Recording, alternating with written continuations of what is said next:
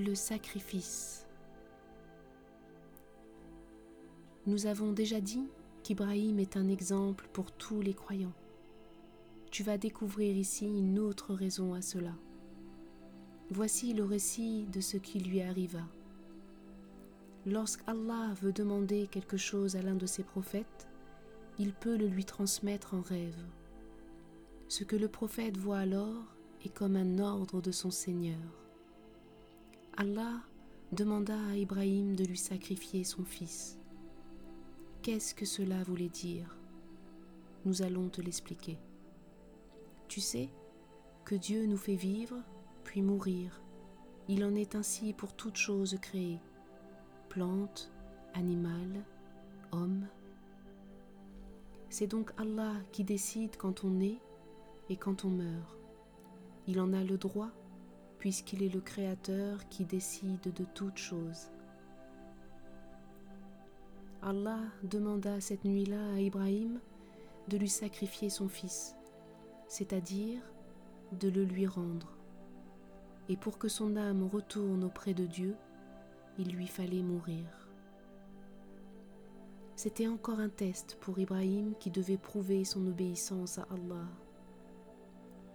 Après avoir compris ce qui lui était demandé, Ibrahim s'éloigna du village tôt le matin, accompagné de son fils, Ismaël, qui était devenu un jeune homme.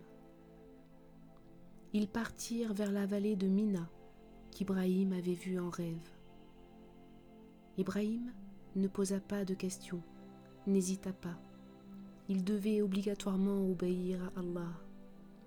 Il n'avait pas le droit de désobéir et il le savait. Cependant, il savait aussi qu'Allah est bon et veut toujours le bien pour ceux qui croient en lui, l'aiment et l'écoutent. De ce fait, Ibrahim était confiant.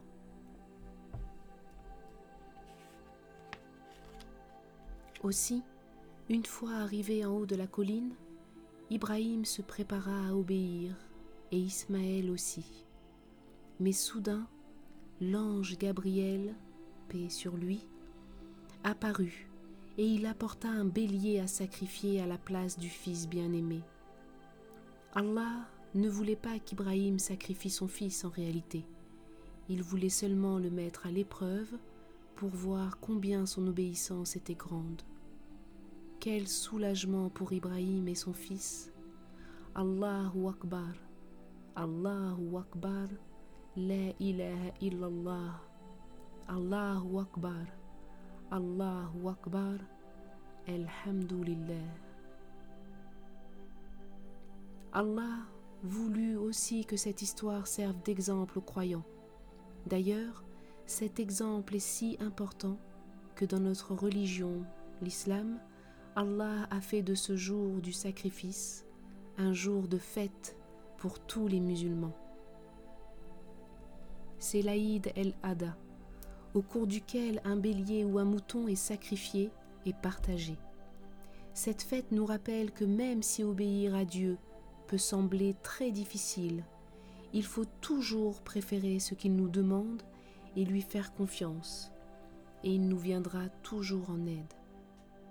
Quant à Ibrahim, sache que lorsque sa première femme Sarah était devenue âgée et qu'elle avait perdu tout espoir de devenir mère, Allah lui donna à elle aussi un fils, Isaac. Paix sur lui. Cette naissance leur fut d'ailleurs annoncée de façon extraordinaire par trois étrangers qui se présentèrent chez eux et qu'ils reçurent comme des invités. Pourtant, lorsqu'Ibrahim leur présenta à manger, ils ne mangèrent pas.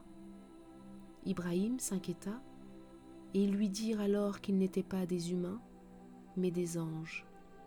C'est eux qui annoncèrent la naissance prochaine d'un fils béni qui s'appellerait Isaac.